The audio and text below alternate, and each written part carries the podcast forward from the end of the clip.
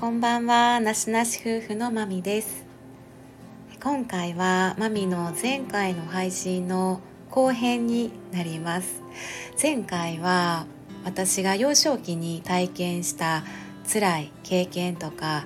トラウマに関してお話ししてその当時の私の周囲の人間関係ですね家族とか辛い経験をする中で関わったいろんな周りの方々に対してやっぱいろんな負の感情をたくさん経験して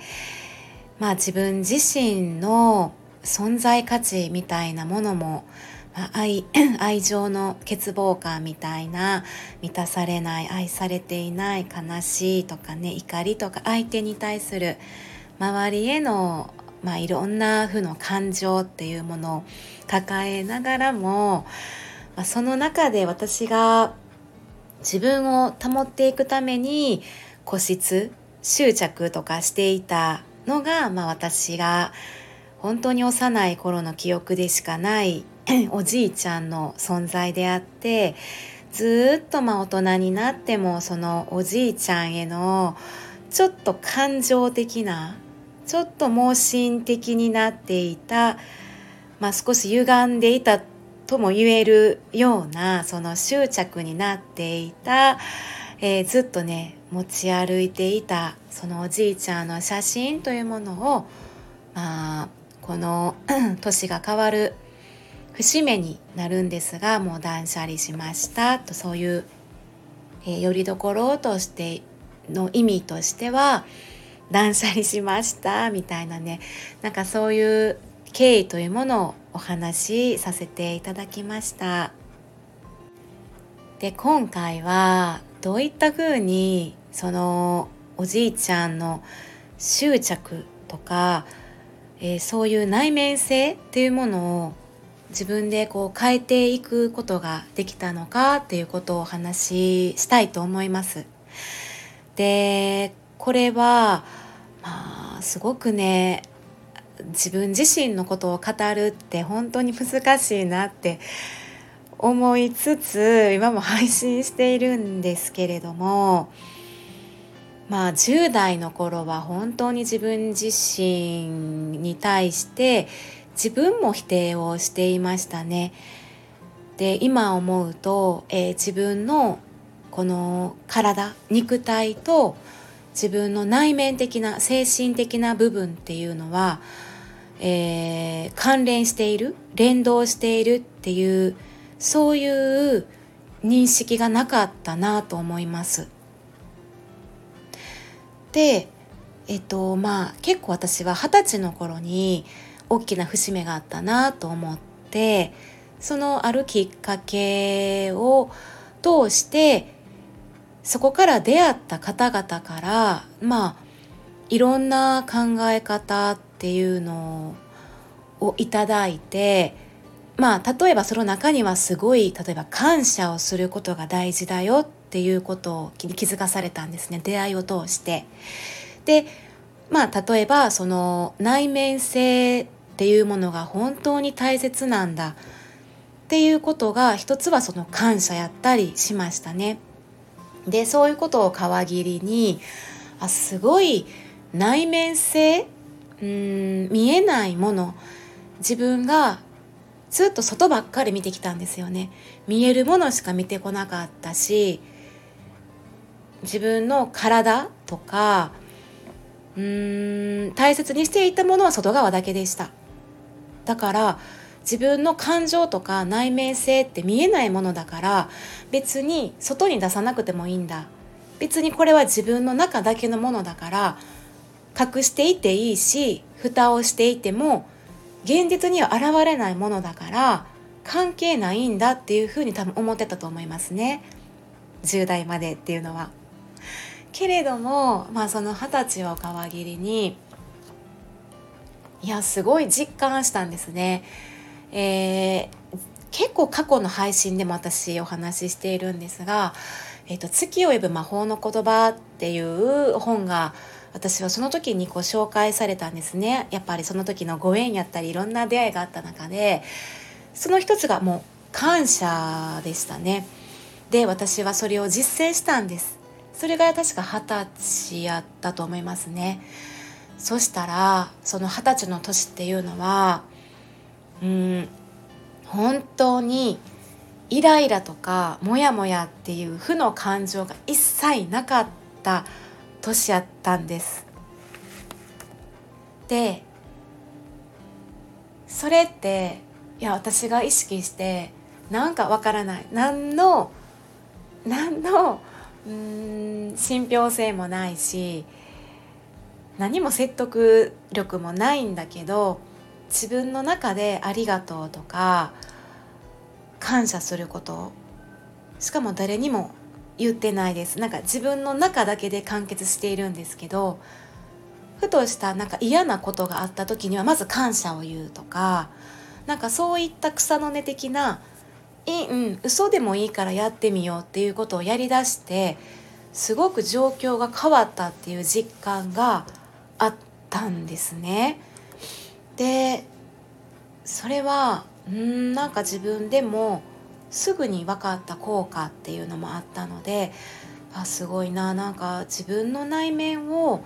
変えるだけでもその心から思ってなくてもいい。ただ唱えるだけでもいいんだ。声に出すだけでも頭で考えてそれを脳にうん染みつけるというか脳がそう思っていたらいいんだみたいなところがだんだんとまあ自分で実践していくことを理解し始めたんですね。脳をごまかすじゃないけれどもうん偽っていることよりも自分を偽ることよりもただ唱えるだけでもいいからプラスプラスの言葉を自分の内面性で唱える、え、自分の脳にずっとプラスの言葉を言い続けるっていうだけでこんなにも外側に映し出されていくんだなっていうことが分かったんですね。そしてだんだんあどうなんか内面性とかその精神的な部分心理的な部分でその当時まあそんなこと言いつつもやっぱり傷っていうのは消えないわけですよね。でまだまだ幼い自分っていうのはそこで時間が止まったままで傷ついている状態のままだから、え、何か落ち込みましたそうするとまたブワって昔のいろんな前回話したようなエピソードっていうのがぐわっても走馬灯のように一から順番にこういうふうにね 思い出していくんですね。でもうわもう私はもう一りぼっちだもう私は不幸なんだってなってそれを何度もループしてまた自分を心を傷つけるんです。でそれってすぐには、えー、癒されないんですね。結果まあ本当に20代の間まあざっくり10年だったら10年間そのループの繰り返しけれどもそれと並行で今言ったようなその例えば感謝一つ内面性の自分の意識を変えるだけ、うん、意識を変えていくっていうことを並行でやっていくうちに自分のうん幼い私自身。その小学校2年生やった時のマミがなんか変わっていく。いやこういう意味があったんだ。こういう何か理由があったからこういうことがあったんだよ。あなたは愛されてなかったんだよ。ってちゃんと愛されていたよ。って。なんか意味合いがすごく広がっていって視野も広がっていって自分の捉え方も変わっていって幼いマミもだんだんと変わっていくっていう中で徐々にその浮き沈みが、うん、幅が小さくなっていきましたね。と同時に昔をエピソードを思い出しながらそのなんか薄くもなっていきましたその場面があんなにも色濃く見える世界の色も昨日のことのように思い出している。相手の表情とか相手の動きとかその情景も昨日のことのように思い出していたことがだんだん薄まってきた。っていうのがありました。で私の場合は当時のトラウマいろんなエピソードをブワって一旦思い出して一旦孤独のどん底になってブワって泣くするとまあそこから分析が始まります。冷静になってえじゃあ私は一体何が怖かったんだろうって幼かった私って何なんだろう何が嫌だったんだろうって考えた時に怖い。一人が怖い。なんで一人が怖かったんやろう。誰もいない。なんか山の中で誰もいない中で一りぼっちになっているっていう状況はじゃあ私はその先にどうなっていくと思っていたんだろうっていうときっと死ぬって思ってました。私は一人になっていると多分もう寂しくて死ぬ。きっともう死ぬことが怖かったと思います。で死ぬのが怖いからもうどんなに何を言われようが誰かにすがりたいみたいななんかどんなに恥ずかしくてもそれを求めてしまうっていう状況だったのかもしれない。なんか子供の頃って死なんてわからない。死ぬこともわからないし自分の存在がなくなることだってどういうことなんか絶対分かってなかった。しでも漠然と死ぬってなんか怖いって思ってるんじゃないですか。なぜか。なんで子供の頃死なんて考えないのに死ぬことが怖いっていうことが漠然と頭の中にあってああじゃあえ死ぬってどういうことなんやろうっていうことを、まあ、だんだんと考えるようになっていろんな方のその死ぬっていうことの、うん、いろんな考え方とか本やったりネットやったりでお話しされてるのを聞いたり身近な人に聞いたりしていきながら徐々にあ死ぬってこういうことなんかイコール人生についても考えてあ生きるってどういうことなんやろうって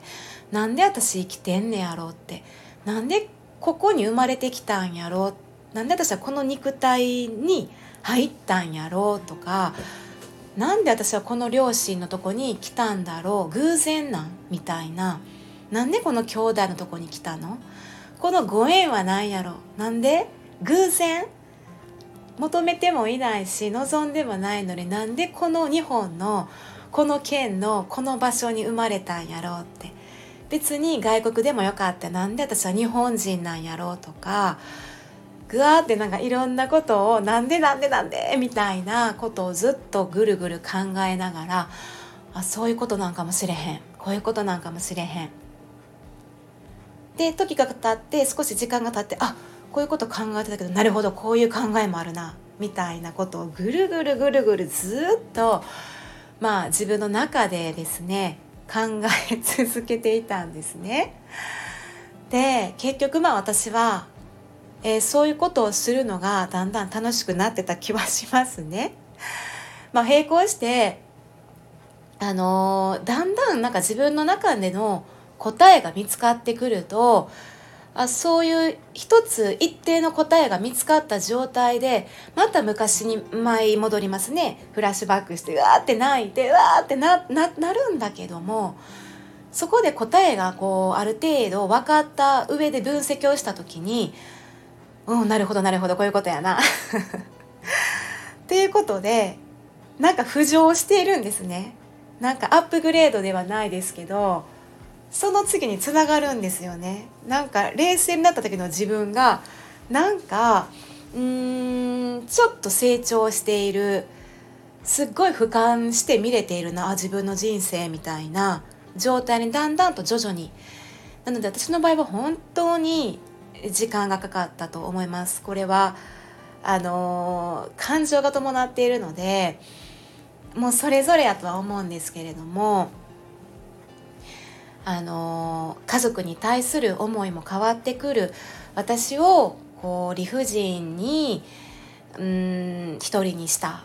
なんか、まあ、私にとっては理不尽やったことですけれども私にとってほんま敵だと思っていたもう本当に悪い人間だと思っていた相手にすら何て言うかな認めてあげよう許してあげようっていう気持ちも芽生えてきた。で何が悪いいいもないんだっていう私が正しい相手が間違っていることすらでもないんだっていう徐々にまあ許しっていう自分も許そう相手も許そう誰も悪くない相手のせいにすることもやめよう。まあ結果、えーと、自分のせいにするっていうのが一番楽で短時間で、えーと自分の心穏やかにできる方法やっていうことも分かって結局自分が全てを映し出している自分の内面が全部映し出しているわけですから、えー、自分の感情とか内面をコントロールさえすれば、えー、外側は変わっていくんだっていうことにも気づいたので徐々に徐々にではあるんですがその当時の見え方っていうものも変わっていきましたね。でまあ人生ってじゃあ何なの？ってなった時にある時に、まあ、ある人の言葉がすごくまあ参考にもなったんですけど、えー、まあ学校学校ですね。そう学校。で一つ一つの壁とか問課題問題っていうのはそのその問題集ですね。いろんな、まあ、ある人間関係一つの何か確執があったりとかあ一つのなんか壁やと思うような出来事があった時にこれはもう問題集答えもある、うん、これは解ける問題集ですね学校でいう。だから自分だから解ける問題だからこそ自分に与えられた試練なんだ。っていうことをすごく腑に落ちたんですね。で死って何だろうって思った時に必ず私たちは絶対死ぬ。で怖い。今でもまあ私とこのねなしなし夫婦の配信でも生と死とかっていう配信もさせてもらったし、まあ、仕事柄死に関わったり普段からまあ死っていうことをすごく考えさせられることがあるのでもうこれは答えはないですけど日々考えていくもので、えー、まあ自分自身の死も本当にいつ来るかもわからないってことをもまあ普段からね考えるようにそうすることでやっぱ自分自身や周りの大切な人のことだったりも考えることができるっていう大切なことやテーマやなとは思っているんですけどじゃあ死っていうのはあんなに怖がっていた死だけどいや死っていうのは、えー、まあ肉体からあのー肉体が死んでしまう。じゃあもう無になるのか？もう真っ暗なになるのか？私自身のこの記憶とか私自身っていう本質的なものももう一切無になってしまうんだろうか？うん。こうまあ私たちってご先祖様に手を合わせたりしますよね。だから私で言うおじいちゃんやったらおじいちゃんがあ見守ってくれているなっていうことはおじいちゃんがどこかにいるというふうに思っているわけですね。なのでいやきっと私自身も肉体は死んだとしても肉体のこの肉体というボディースーツをこう脱いだとしても中身は生きているある意味スタート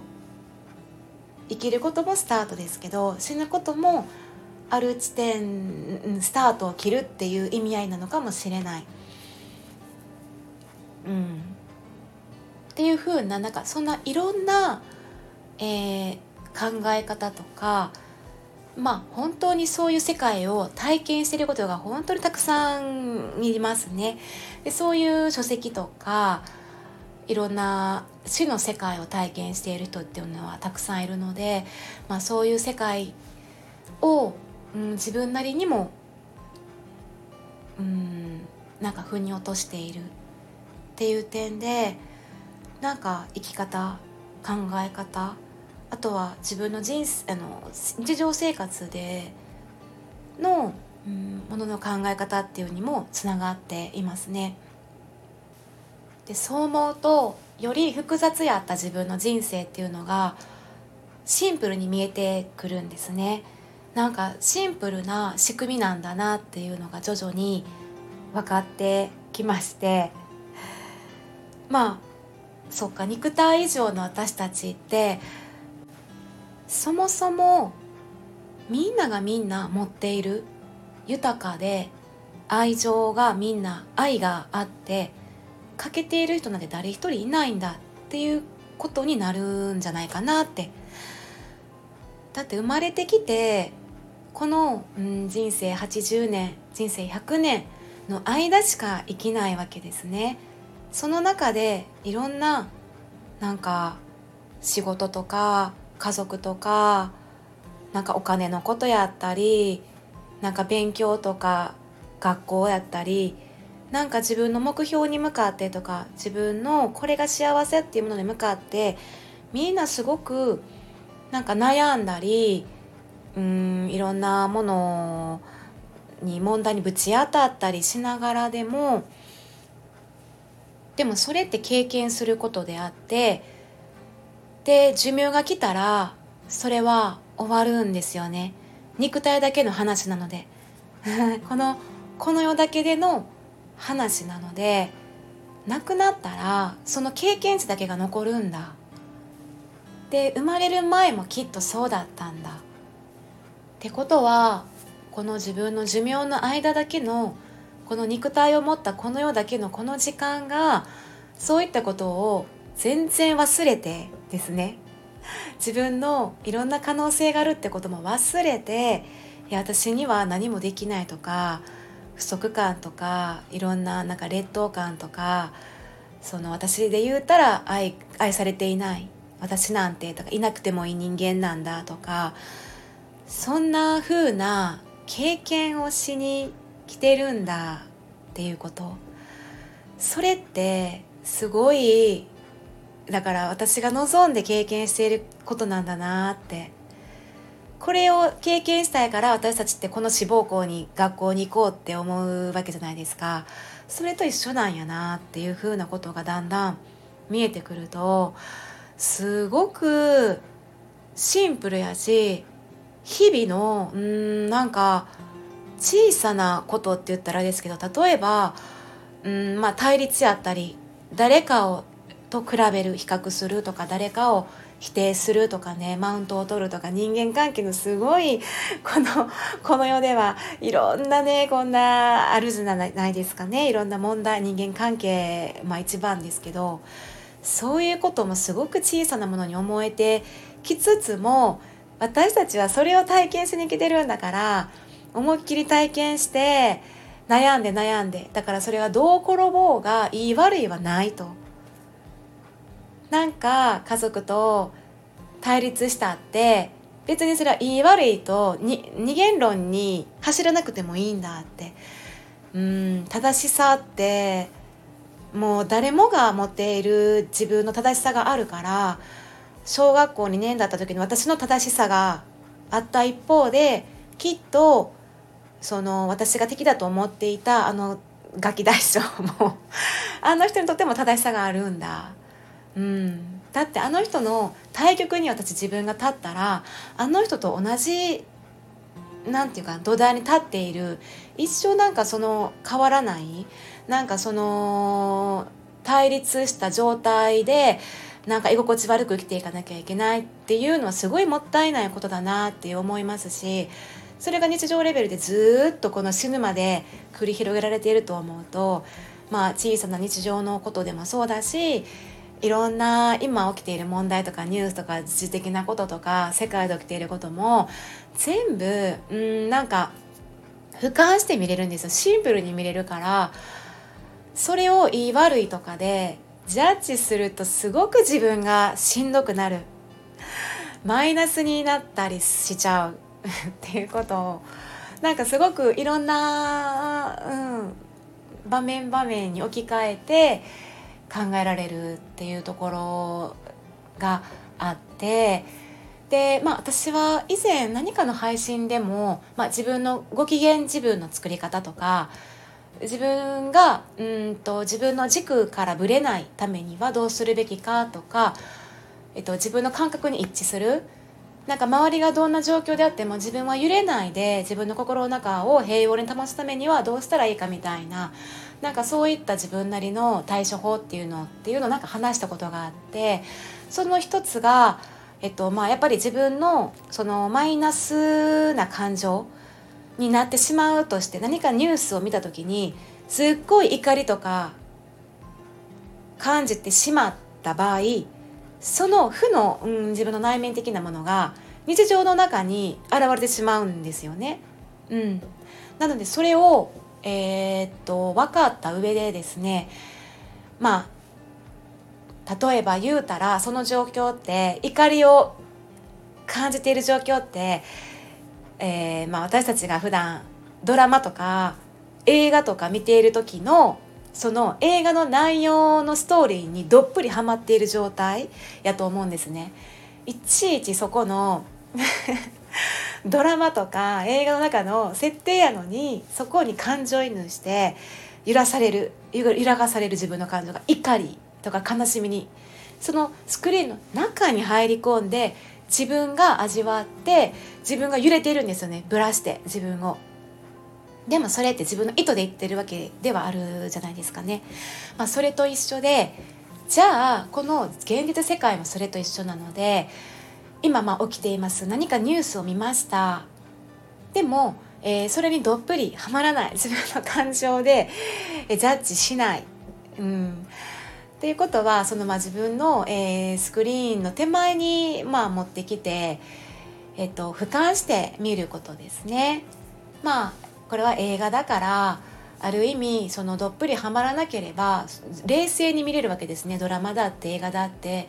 そこで何かまあ殺人事件が起こってようが不倫のなんかドロドロした愛憎劇が起こってようが私たちはいつでも冷静には見れるわけですよね。そのうんスクリーンの前に。まあそういう感覚で、えっと、自分自身を心のスクリーンの手前に自分自身を置くっていうことをすることで平和にも保てるし自分も保てるし自分をぶれさせないし軸にも立てるしその周りの影響されないっていうところであのそれがやっぱり日常の中にも現れてきますね。うんなんかそんな風に、まあ、日常にも生かしつつ、えー、そういうことをしているとですねだんだんもう、まあ、前回の収録でも言いましたがその「えなんで私おじいちゃんの写真持ってんの? 」みたいななんかふっと直感レベルで落ち降りてきたんですよ。なんかもう全然おじいちゃんなんか考えてなかったみたいな。なんかその今までの、えー、私の人生を占めていたなんか負のエネルギーやったものっていうのがもう本当になくなるレベルで薄まっていたっていうことに気づいたんですね。うんなのでなんか自分の存在の在り方みたいななんかすごく大きなテーマではあるんですけどまあ本当にまあ自分とずっと向き合い続けてきたっていうのはあるんですけどまあ本当にいろ俯瞰してすごく高いところから自分自身も見る自分の見えている世界も高いところから見て見えているものだけではなくて見えない部分もすごく重要。そのそっちの方が重要視しているレベルで、うん、まあそういうスタンスでなっている。そういうスタンスにもなっている。それがまあ結構今思い返すと30私の30の節目っていうのが大きくてえっと、目の前の仕事やったり、まあ、マサさんとの出会いもそうですけど人間関係っていうのもなんか変わっていったんだなっていうことがやっぱ自分の実体験レベルでも映し出されていたので、うん。まあ、そういうすごくね、あのー、申し訳ないですが すごい抽象的な話ではあるんですが、まあ、そんな流れで今、まあ、今のマミにつながっているという状態になります。で最後に、まあ、私が自分の中で自分なりに、えー、例えばいろんなことを聞いて自分に実践したりとかですね自分に効果があるなって思ったものっていうのを少し紹介するとまあその前提で、えっと、結構ノートに書くっていうのはすごいいいっていうことは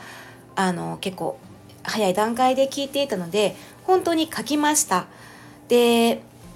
あの嫌やったこと許せなかったことまあ負の感情とか負の出来事っていうのはもう全部書き出しました。で書き出すのも最初は嫌やったし思い出すから書く書きながらやっぱ涙も出てくるし泣いちゃうんですけどでも全部書き出しました。でもそれってほんまに良かったなって思います。でそれは過去のことだけじゃなくて多分現在進行形で今起こっていることも普段から書き出すといいんだなっていうふうには、えっと、思いますね。だから私は全部あったエピソードとかそのその時の言い悪い別にしてですねその時の気持ちを全部書き出しましたね状況とかその人の名前とか 自分が許せなかった人の名前とかなんかもういろんなことを全部バーって書いたんですね。で、まあ、家族に関することだとかでこれは蓋に蓋しちゃいけないんだなっていうこともあっていや本当に蓋しちゃいけないって思いましたね。もうあの逃げない自分のその負の部分とか自分が例えば罪悪感に思ってることとか自分を許せないこと自分が甘えているとか自分が依存していることか自分があかんってなんとなく思っているんだけどそれから逃げないことですね。なんかそこから逃げたら多分前に進まないしどんどんどんどん、うん、加速して、えっと、積もっていくしぶれていくんだと思います。だから、えっと、少しでもそれに向き合うことで解消されていくし一つでも浄化していくことが、えっと、今の自分にもとってもいいしこれからの自分にとってもいいことなので勇気がいることやと思うんですけど、まあ、懺悔みたいな感じなんですけどすごいそれはもう向き合わないといけないことかな。あのー、許せない人のことも向き合わないといけない。でえっと、それができなかったらできないでいいと思います許せなかったら許せないことが私の正しさだから自分の正しさだからそれがダメっていうふうに思わずにあの人を許せない自分はダメじゃなくてあの人を許せない自分はでいいんだそれが、えっと、いいんだよって認めてあげることがいいですね。でまあ、えー、感謝ですね感謝することを言ったんですがえっ、と ご存知の方いますかね？あの、ほうぽのぽのっていうハワイの言葉があるんですが、私は結構これもほんま何年もね、ほうぽのぽのって 言うてます。まあ、あのちょっと調べていただいたら分かるんですけどもこの言葉とあの感謝しますありがとうございますってねこう唱えてあとこれは自分だけじゃなくて自分の大切な人とか家族、まあ、私の場合は自分の家族でマサさんの家族で私の親族の家族とかねあの親族の方でその名字とかお名前とかを全部順番にねこう唱えていくみたいなそれがルーティンになりました。まあ、他にもいろいろあるんですけどもやっぱり若い私にとってはその当時は本当によく話題にされていた引き寄せの法則とかあと本がすごく話題になった鏡の法則とかっていうものも役に立ってやっぱ自分の今生きているこの見えている生活している、うん、世の中っていう人生っていうのはもう自分の内面ですね。内なる自分がこう今の自分の状態に投影されているんだなっていうところと全てはもう体験体験に過ぎないんだなというところですね何を体験しに来て今私は何を体験してるんかな何を体現していってそこでこう何を学んで、えー、自分に戻ってですねやっぱり本質の自分として何をじゃあここで表現していくんかなっていうそこにはもう優劣もね上も下も言い悪いもないと思っていますね。まあこうやってあの自分は必要じゃない必要とされていないっていうマイナスな体験もあればこういうふうにあのいろんな学びをさせてもらっていや自分は必要とされているっていう風ななんかこんな一連の経験とか体験もさせてもらってるんだっていうその経それを経験することに成功したんだなっていう風な捉え方ですね。とはマインドフルネスとか禅の考え方っていうのは結構私には役に立ってすごく、えっと、自分自身、に戻る手段にはなっていますね。なんかこういった神秘的なことも本当に受け取り方次第だなというふうに思っています。はい、こういう話って普段頭の中でぐるぐる考えてることなんですけどまとめるっていうのが言語化するっていうのが本当に難しいのでちょっとまとまりのない形にはなってしまいましたがこれもまあ私自身の課題ということでまあ一つのあの今回なんか節目だなっていうこともありましたし、